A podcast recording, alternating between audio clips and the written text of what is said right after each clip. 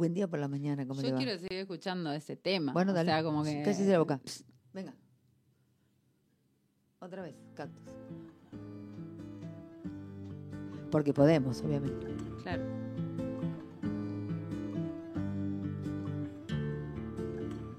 Un cactus suaviza mis yemas con su piel. Tiene cien años, solo florece una vez. En tu nombre. en tu nombre. Y tiene un veneno más amargo que la hiel. Y con solo invocarte voy a convertirlo en miel. En tu nombre. Nombre. Cuando te busco no hay sitio en donde no estés.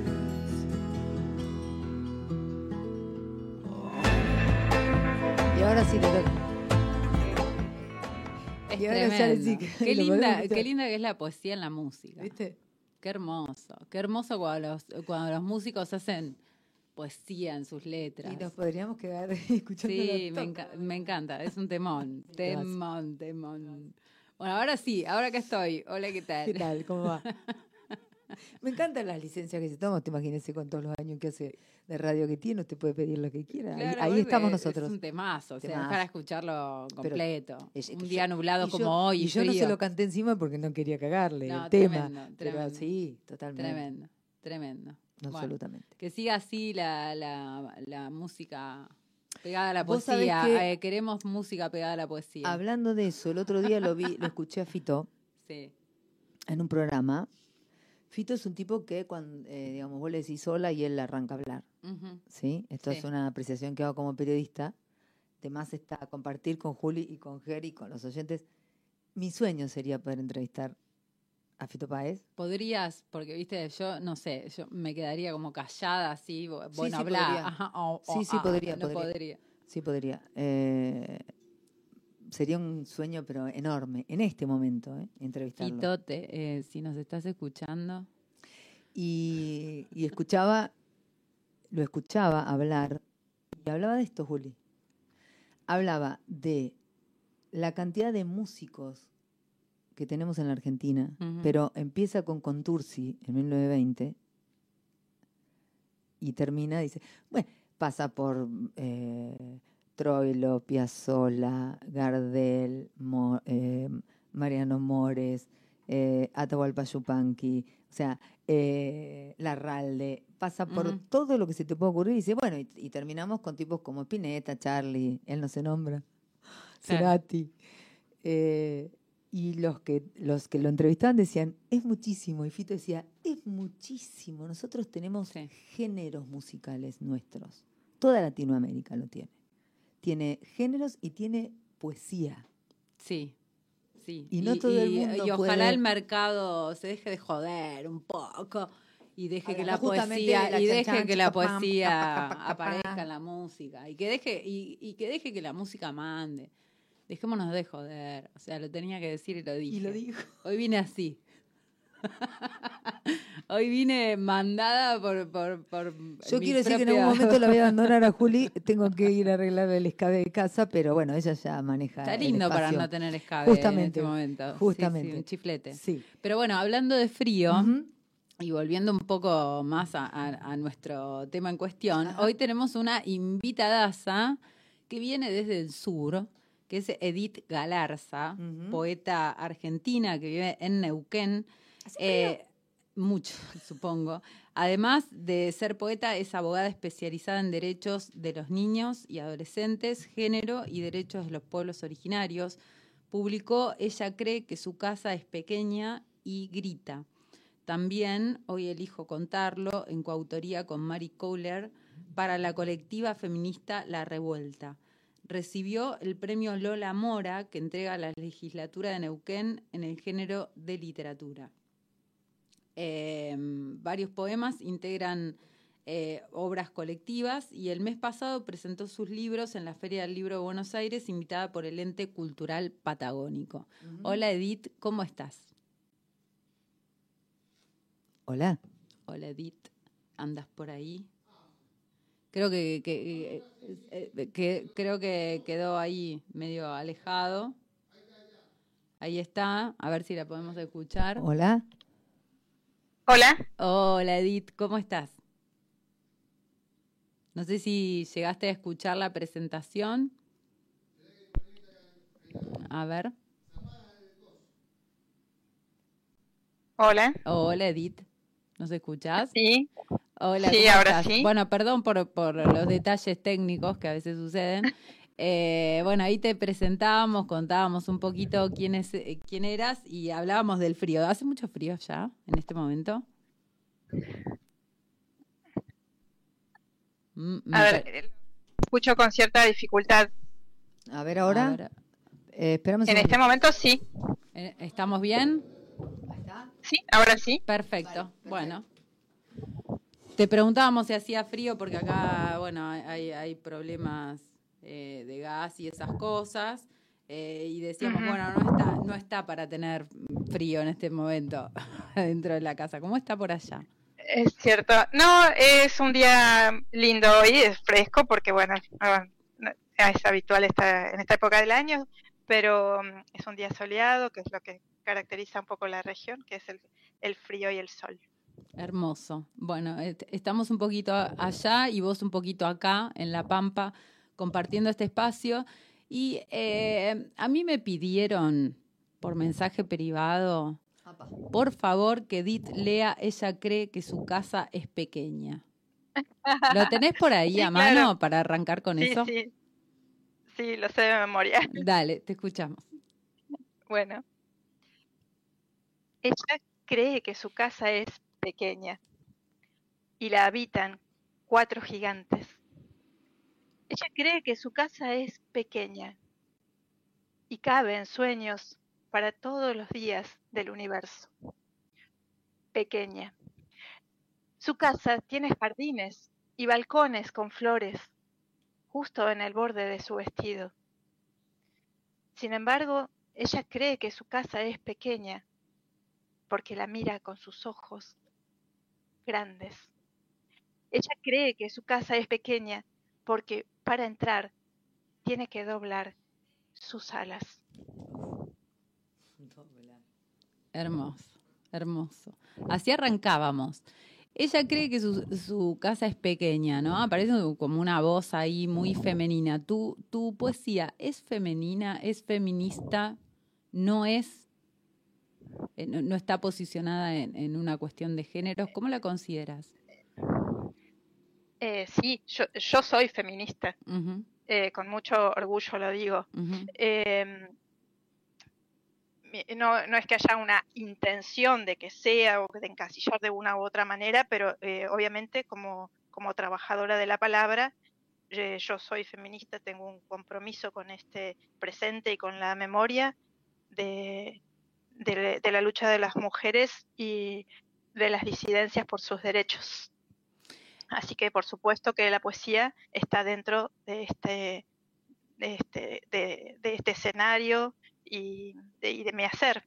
Así que creo que todo lo que, lo que hago eh, tiene, eh, lleva eh, este componente. Aparece muy claramente en este poema que leías recién, ¿no? La pregunta era como obvia, eh, y, nada, la verdad que, está bueno. Eh, ahora, ¿fue difícil para vos, digo, desde el inicio, eh, desde el inicio de tu poesía, tomaste esa posición o, fuiste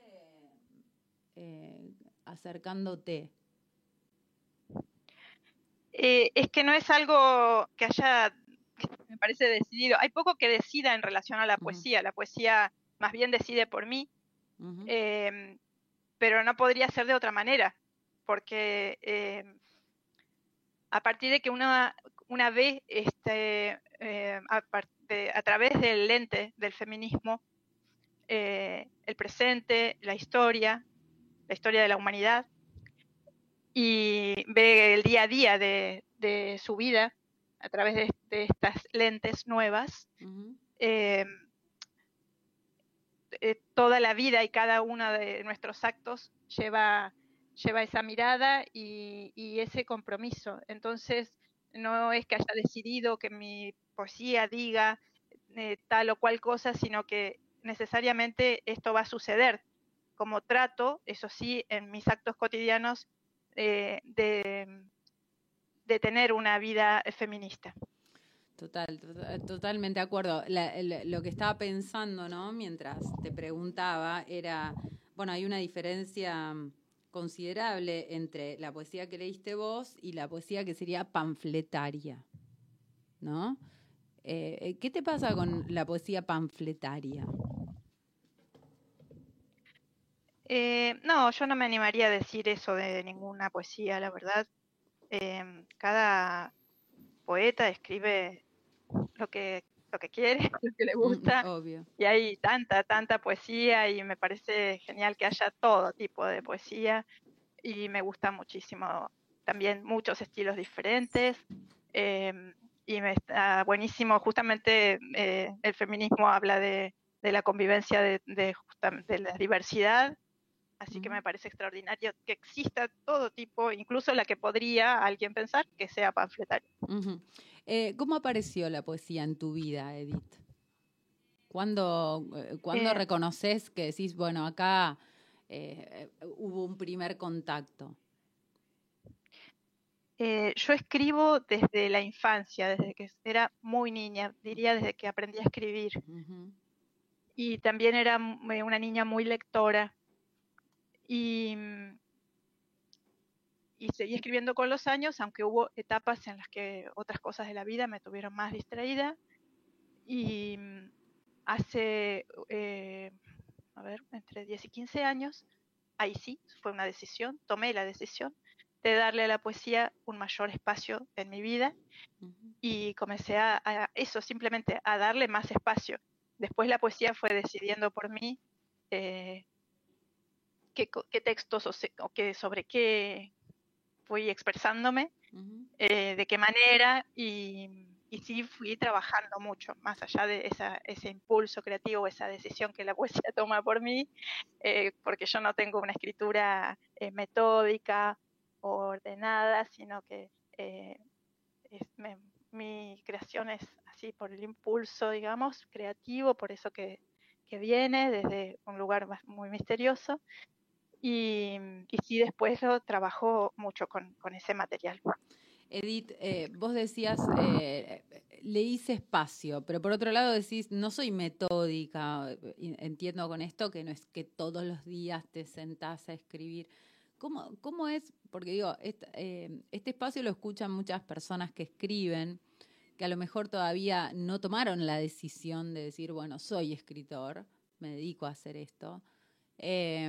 ¿Cómo se le hace espacio? ¿Qué es hacerle espacio? Em, en, en mi caso, porque yo hablo muy de, de la experiencia personal nomás, ¿no? Ujú. No, no- creo que Sí, claro. cada, cada uno tiene su, su propia vivencia con la, con la escritura. Eh, es eh, atender a, a, esa, a, ese, a ese impulso creativo, esa, a esa poesía que, viene dictada desde algún lugar. eh, y, luego trabajar con ella, eh, o sea, de- dedicarle lo que, lo que merece, esa, escritura, el respeto, el trabajo que merece, eh, primero para mí, para considerar que ese poema está, está cerrado, que vale la pena, que dice algo que, que me, que me gusta, y, y después para poderlo compartir con alguna persona. O sea, eso tiene que estar en un punto en que yo considere que, que, que vale la pena que yo moleste a otra persona para que lo lea. Eh, mm, tiene que estar, ser lo mejor que yo puedo hacer. Claro, sería como abrirle un espacio no. mental, digamos, el que, el que vos decís, es como una atención particular, que antes por ahí, también, digo, me exacto. imagino vida, vida de mujeres, ¿no? Estás cocinando, qué sé yo, bueno, viene, viene la frase, viene la palabra, viene la imagen, ¿no? y, estás haciendo eso y, lo, lo, lo, descartás, ¿no? Porque, porque no sé, o porque, estás colgando la ropa, qué sé yo. Claro, porque no podés. La vida, eh, a mi vida y será la de muchas otras personas, a veces te lleva a situaciones en que estás verdaderamente muy ocupada, otras personas dependen de vos, eh, hay urgencias, en fin. y, y, entonces eh, realmente no podés, no es porque no, no quieras, ¿no? Eh, entonces hay esos momentos y es tal cual como vos decís, es más bien un espacio mental del, del alma, dejar que esto suceda, atender a ello con, con el debido tiempo, respeto eh, aunque no es que me siente a escribir, porque no es algo que haga así, no funciona en mí así, ojalá fuera así, yo no decido escribir.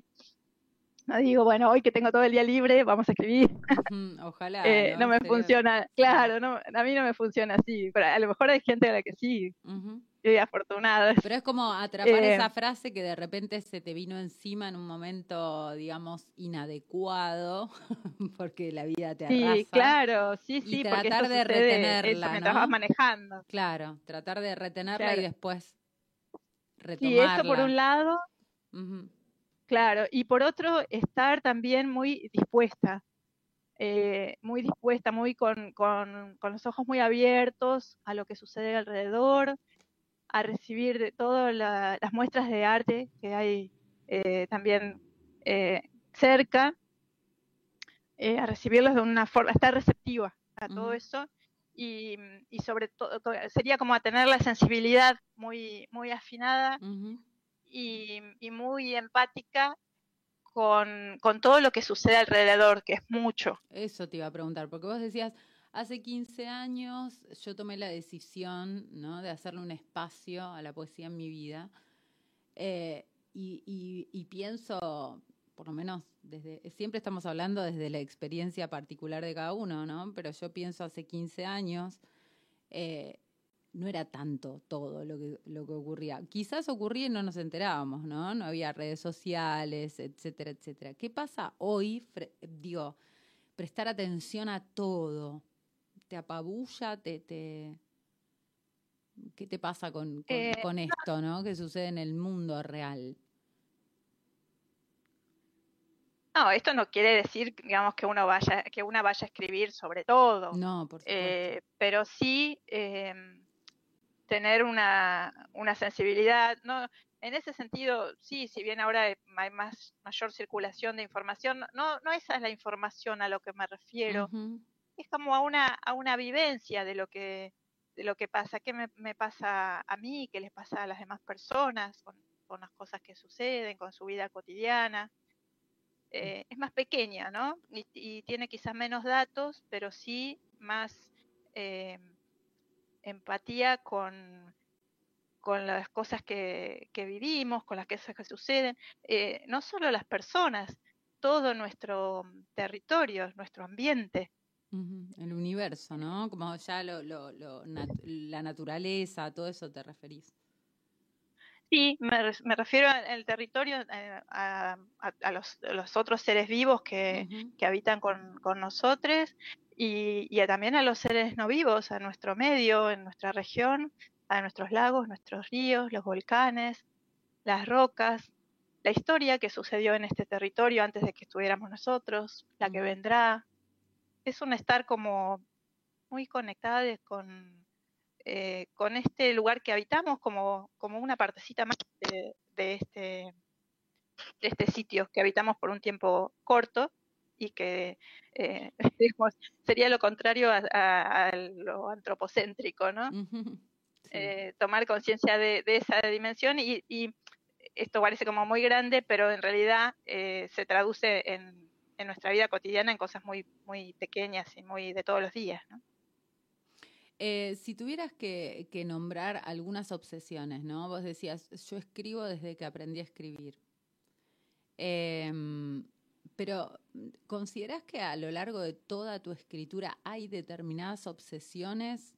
Me refiero a tópicos, a temas, a, a cuestiones que por ahí sentís que a la que volvés constantemente en la escritura? Bueno, Eh, yo, mi trabajo al que me dedico, eh, yo soy abogada em, y he trabajado siempre el, los derechos de los niños y adolescentes, el derecho a la salud, las cuestiones de género y los derechos de los pueblos originarios. Entonces, estos temas han atravesado un poco siempre mi, escritura. Eh, desde, lo, desde el conocimiento concreto de todos los días y de trabajo con, estas cuestiones. Eh, le sumaría eh, en el presente el ambientalismo. Y, bueno, entonces tengo, creo que, no, no es, eh, pero mirándola como más desde afuera, creo que mi poesía se me referencia a muchas cuestiones que tienen que ver con eso. Bien, eh, y, pensaba, ¿no? Esta, esta niña que escribía ahí, muy chiquitita, ¿no? Andás a ver qué, ¿no? Pero con, ciertas pretensiones eh, poéticas, no quiero decir que no escribías poesía, digo como buscando la poesía, eh, ¿consideras que hay, hay, algo que te diría, bueno, no, no, pero para que acá te olvidaste de tal cosa? De escribir sobre tal cosa, de tal preocupación. Es como una idea ficcional, ¿no? No sucede, pero supongamos qué sucedía. Y vos decís como, como que yo no escribo sobre tal tema que, sería suponete importante. que vos te, te, encontrabas con esa niña que eras vos antes y escribías, y que, ¿qué, te, ¿qué te diría acerca de la escritura? Eh, ¿Quedó algo pendiente o no? Ojalá que sí. claro. Bien, era la respuesta. Porque, sí, ojalá que haya mucho pendiente. Eh, me parecería terrible haber escrito. No, además yo soy una escritora de, de, poco tiempo, o no, no, ¿qué sería entonces para, para las grandes escritoras? Em, ojalá que, haya muchas cosas pendientes. Que si algo creo que angustia a, una poeta, a un poeta, es eh, que se termine.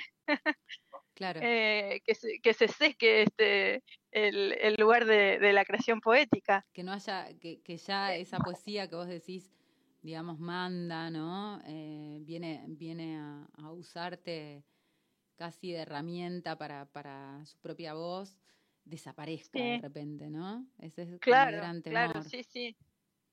Frente, frente, te, ha ocurrido tener momentos en blanco total y decir, ay, creo que ya no puedo escribir?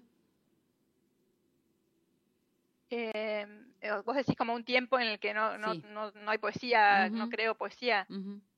Em, y a veces sí, a veces sí puede ser. Eh, o esa preocupación a veces está, sí, o cuando una termina de escribir un libro, por ejemplo, o cuando termina de publicarlo, que lleva tanto trabajo, que una está tan metida en eso, y entonces hay como ese, ese temor.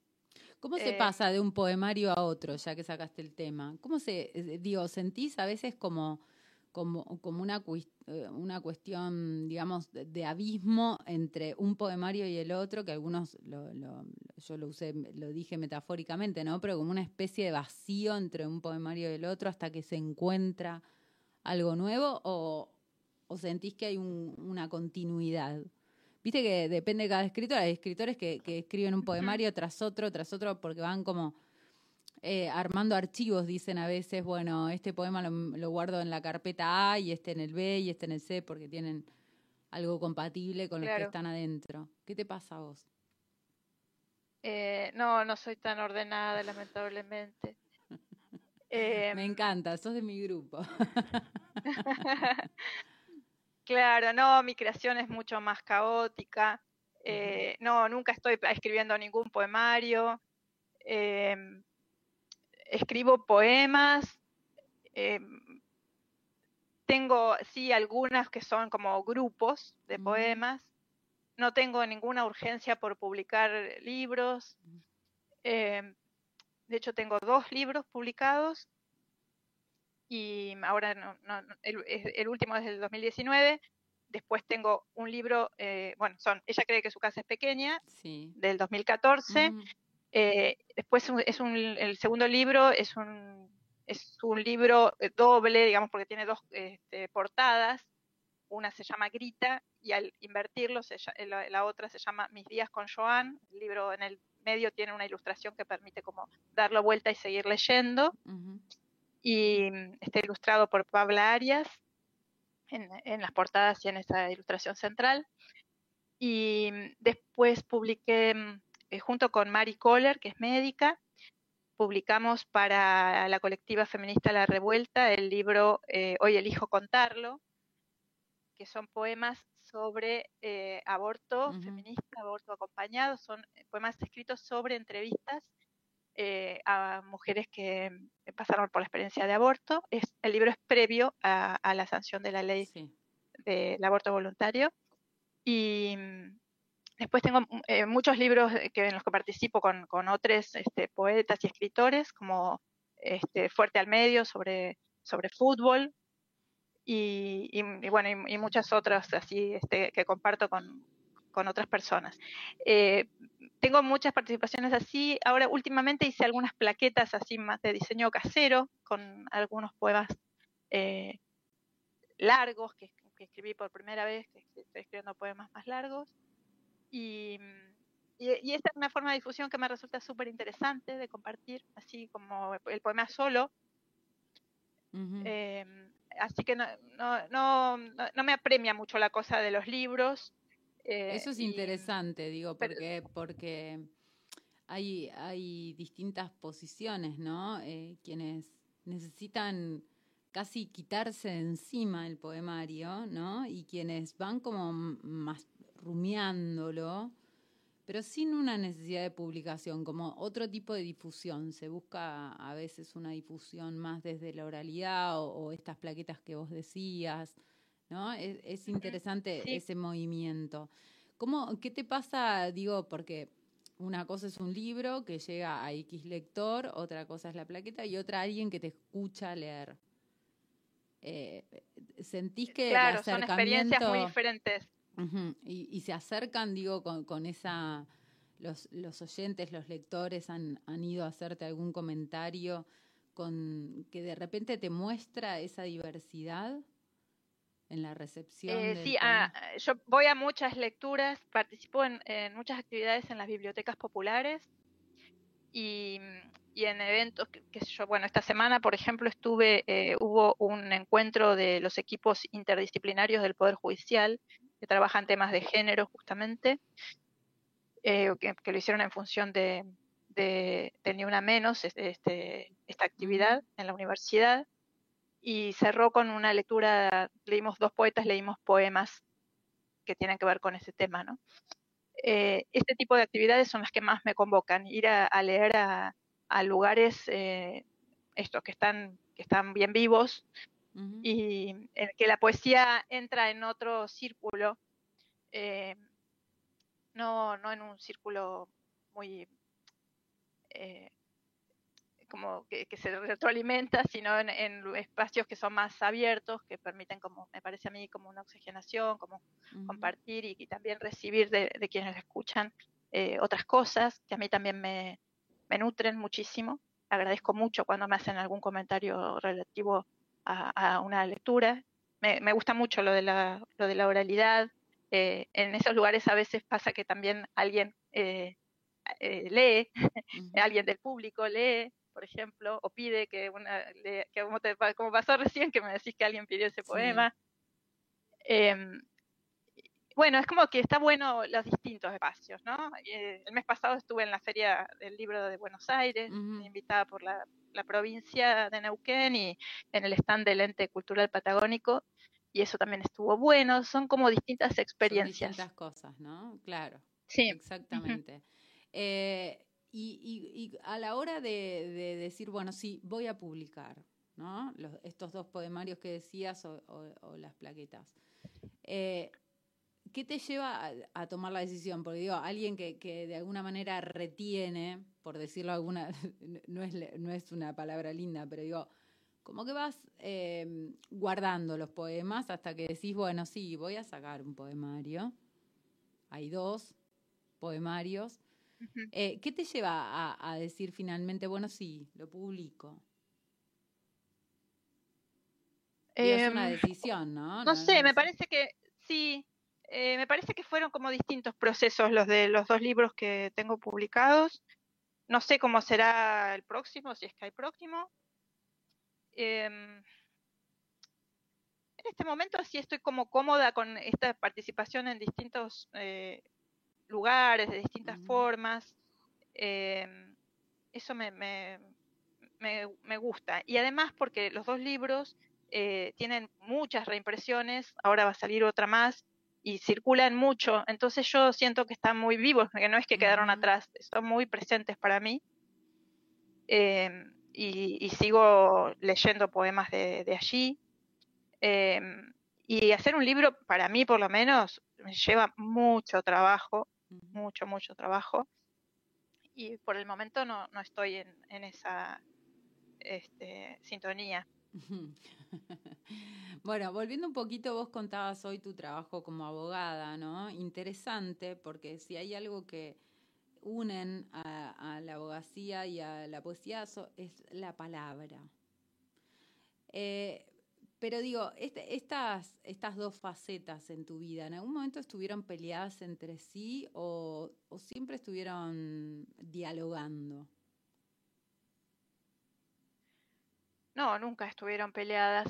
Es, cierto lo que decís. La, la palabra eh, es un elemento que con el que trabajamos en ambas eh, facetas, digamos. Y mm, yo, eh, esto que digo, estos temas, lo, que es como si mirando la poesía desde mi, poe- mi propia poesía un, poco desde afuera, si es que eso fuera posible, porque no es, no es que yo abordo esos temas como, como sería desde el derecho, Claro. pero mirándolo, eh, estos temas aparecen, ¿no? Pensaba en, el- en el- los temas de, que tienen que ver con el pueblo mapuche con el que convivo en mi cotidiano, en este territorio. Eh, eso eh, eh, va este, permeando, filtrando en mi, en mi poesía, en mi texto. Tengo una cercanía muy, eh, muy grande con toda la, la filosofía mapuche, con su, con su cosmovisión. Ujú. Eh, en mi cotidiano el idioma mapudungún resuena permanentemente.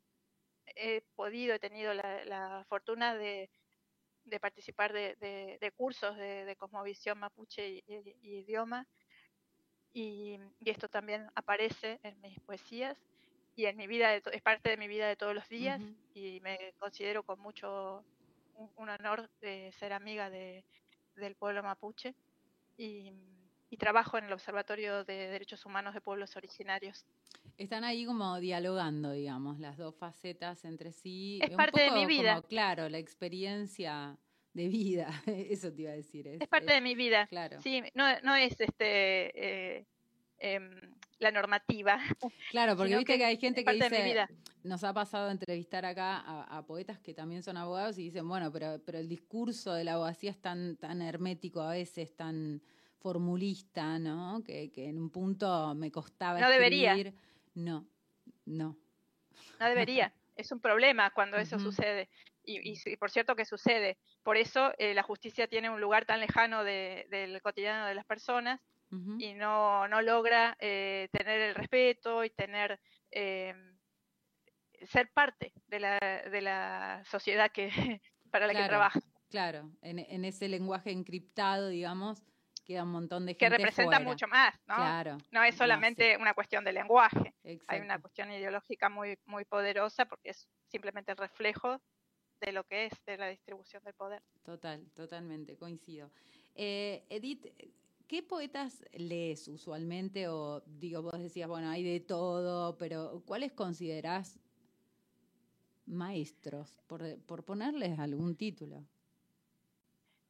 Eh, eh, no sé si diría eso, pero ya que estamos hablando de- del pueblo mapuche, yo ahora mencionaría a Liliana Ancalao y a Vivi- a Viviana Aguilef, eh, patagónicas ellas, poetas mapuches, mujeres, y que, que en este momento me, me convoca mucho su lectura, me sensibiliza muchísimo. Y mm, eh, bueno, es- eh, mi formación es así también eh, espontánea, que se, se, Ujú. se guía por, por el, el interés que me despierta, por lo que llega a mis manos, porque yo no soy profesora de literatura. Está bueno igual, ¿eh? No creas que... que- no creas que la yo carrera de letras colabora, a veces juega en contra. Eh, yo admiro mucho a, a- a- quienes tienen una formación académica. eh, lo mío es mucho más eh, rudimentario y por eso no, eh, no- trato de no asumir este lugares o compromisos que no, que no, no son para mí. Ujú. Hoy, no- hoy mencionabas que eh, ustedes tienen un grupo de escritoras patagónicas. ¿Nos querés contar un poquito de qué se trata? Em, no, yo no, no te mencionaba eso, no sé si Ah. era en relación a la- a la- el- al libro de, de- podemos hablar de eso, pero eh, me- en, de- en relación al libro de poesía sobre aborto, decías. Claro, que lo, lo escribieron Ah. varias, eh, eh, tenía entendido como que se agruparon varias escritoras patagónicas.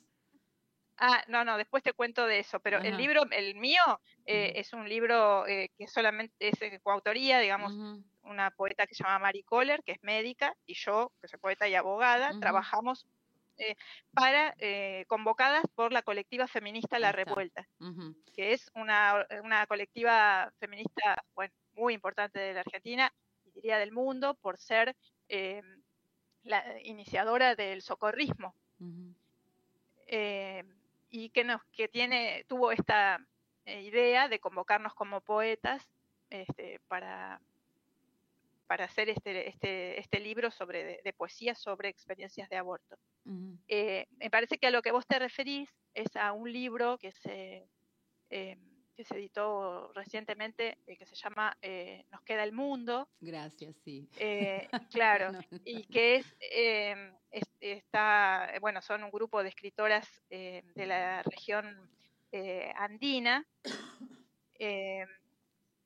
y, y bueno, creo que estás hablando de, de ese libro que es de la región cordillerana, digamos. San Martín de los Andes, eh, cre- creo que es de San Martín de los Andes, no sé si también Villa Langostura, y eh, que es un, libro de, bueno, de, queridas poetas de, esa región. Eh, bueno, no nos demoremos más porque eh, los que están escuchando piden a gritos que leas poemas. Supongo que tendrás ahí algunos para compartir, pero antes de compartir con nosotros te quería preguntar si se consiguen dónde. Eh, sí, se, me pueden contactar eh, a través de las redes sociales y eh, en- enviamos eh, los libros a cualquier lugar que lo requieran. Eh, también eh, tengo un blog, que lo pueden buscar, es Edith, Ga- Edith Galarza Poesía. Está en, mis en mis redes, está el, el bl- el blog, lo pueden tomar de allí mejor. Y, mm, y bueno, y hay algunos materiales circulando porque tengo videopoemas y, y poemas en, en- en audio eh, que creo que, que pueden estar al, al alcance en las redes también. Bien, o sea, todo el mundo a buscar Pero- en las pero redes básicamente para pueden- conseguir pueden, claro. y demás. Sí, sí, hay algunas librerías que también los tienen, de, de acuerdo a qué, qué lugar, en qué lugar estén, pero básicamente los, los podemos este, enviar los libros. Bien, bueno, eh, escuchamos eh, algunos poemas, los que quieras leer. Bueno, me, me tomaste así como de sorpresa, estoy buscando aquí algo. Bueno, vamos con este. Dale. Le hizo el pase justo, pero el bondiola se la perdió y la pelota se fue a la calle. Justo que pasaba la vieja. Por un instante se quedaron petrificados, pensando que el pelotazo la mataba. Cuando la pelota estaba a punto de impactarla de lleno, la vieja, que calzaba unas alpargatas de goma negra, con la pierna derecha la paró en seco, la pisó y con la izquierda le sacudió un pelotazo que dejó al pompa frío en el arco, mientras le hacían el gol más increíble del que se tenga memoria en la canchita de Castelli. Bien. Este texto otro. es, este texto es, Este texto se llama El pase justo Ajá, bien. y está publicado en, eh, en un libro, bueno, en Ella cree que su casa es pequeña y está publicado en el libro que se llama Fuerte al Medio, en el que comparto con 20 escritores y periodistas deportivos y una escritora. Bien. Vamos con otro, obviamente. Vamos con otro. Bueno, em, estamos a, días este, de, del 3J, de ni una menos. En, en Neuquén son cinco las mujeres asesinadas en lo que va de este año. Y este poema se llama Grita. Un día, hecha una loca, una perra, una zorra, una yegua, ya no soporta y abre la jaula. Grita. ¿Pueden escucharla? Corre descalza. Olvidó los documentos. Él los rompió. No podemos tomarle la denuncia, dice Nancy Poletti.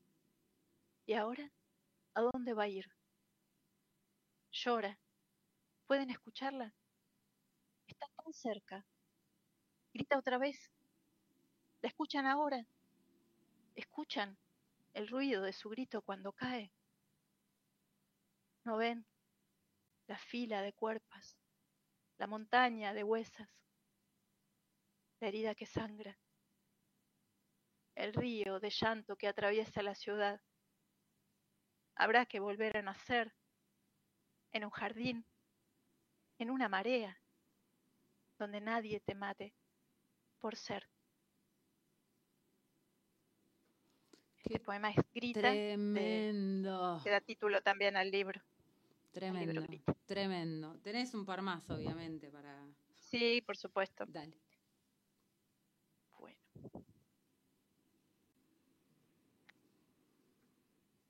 Pensás que a vos no te va a pasar. A vos. El machismo no te afecta. Por eso seguís caminando tranquila, mirando vidrieras nos ves pasar con nuestros pañuelos, pancartas y glitter, cantando Se va a caer. Decís, no estoy de acuerdo con que pinten la comisaría. ¿O qué necesidad de ponerse en tetas en la catedral? Vos, tan adaptada. A mí no me da rabia. No te juzgo. Entre vos y yo solo hay tiempo. Te espero. No, no me quedo sin palabras, no voy a decir nada. Bueno, este se llama Mi hermano del medio hace anuncios en la cena. Mm. Mamá, papá, tengo novio. Lo dijo. Y una bomba cayó sobre la fuente de ensalada fragmentos de tomate, lechuga, remolacha, huevo duro, zanahoria, aros de cebolla, salieron disparados sobre nosotros, los comensales, sobre mamá, papá, las tías, el abuelo, mi hermano mayor y sobre mí. Quedamos de pronto atónitos. Se hizo un silencio que solo tuvo fin cuando nos vimos, multicolores, y nos pusimos a reír, y la abuela destapó un vino, llenó las copas y brindamos. Genial, genial. La verdad que sí, ¿no? Un poco lo que lo que contaba, comentabas hoy, eh, la poesía está atravesada por un montón de, de concepciones tuyas acerca de la vida y del mundo y está buenísimo. La verdad que hace falta leer eh, urgentemente a Edith Galarza en muchos lugares. Eh, y bueno, nos, nos, despedimos con dos más, con dos más y, y cerrás. Bueno, dale. Bueno, sí, cómo no.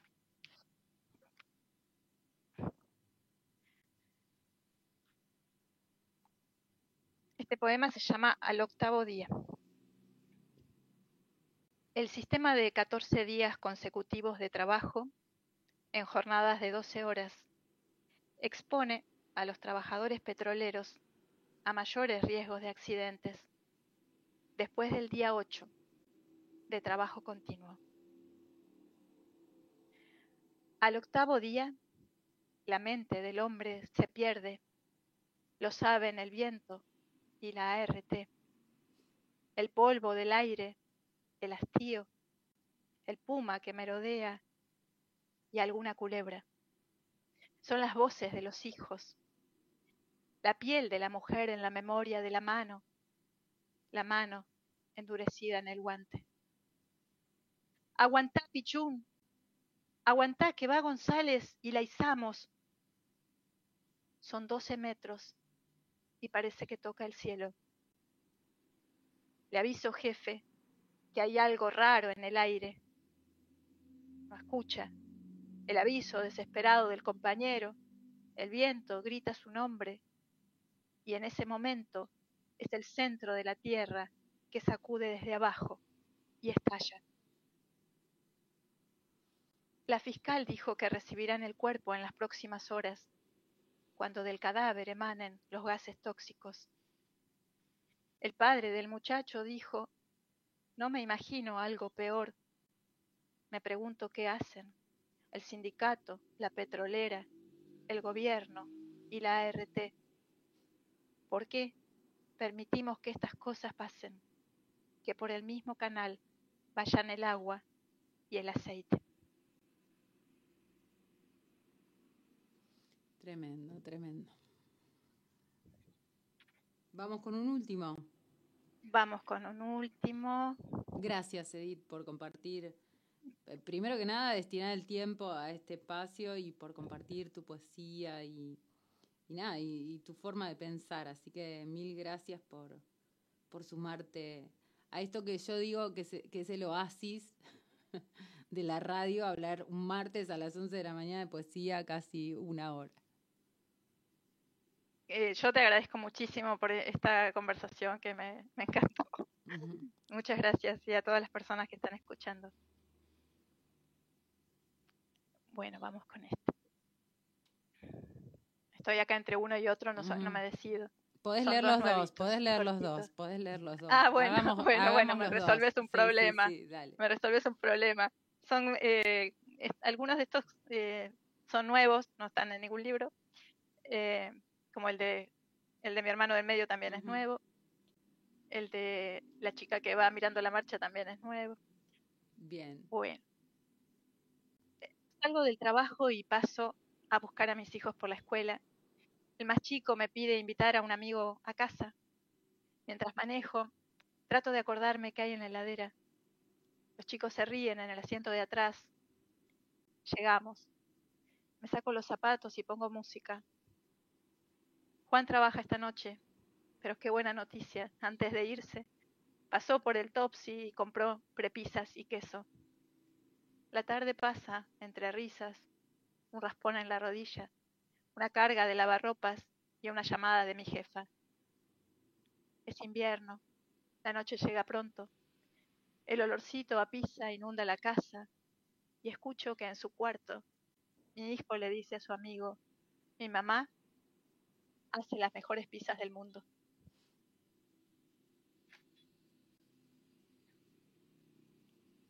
Bueno, este último se llama. Avisan que baja el jefe y se sabe que no le gusta el olor a comida en las oficinas. Pero es el mediodía y el escritorio de Ana María es una burbuja de olor a cebolla frita, ajo y especias. Vino la mamá de visita desde Tarija. Dos años hacían que no se veían. Es el olor del amor de su madre. Y a Ana María no le importa el olfato del jefe. Bueno, nos vamos con, todo ese aroma ahí a, a, poesía. Otra vez, otra vez, mil gracias por haberte sumado. Eh, y bueno, espero que en algún momento nos encontremos físicamente y, nos podamos dar un abrazo. Muchísimas gracias. ojalá que sí. Muchísimas gracias por tu poesía. Gracias, gracias a ustedes por la invitación y a todas las personas que estuvieron escuchando. Un beso, hasta un pronto. Beso. Eh, bueno, son 11 y 53, así termina Kilómetro Cero, otra columna de literatura de los martes Eh, y mm, bueno, hasta pronto. El WhatsApp, el WhatsApp de Kilómetro Cero es 2352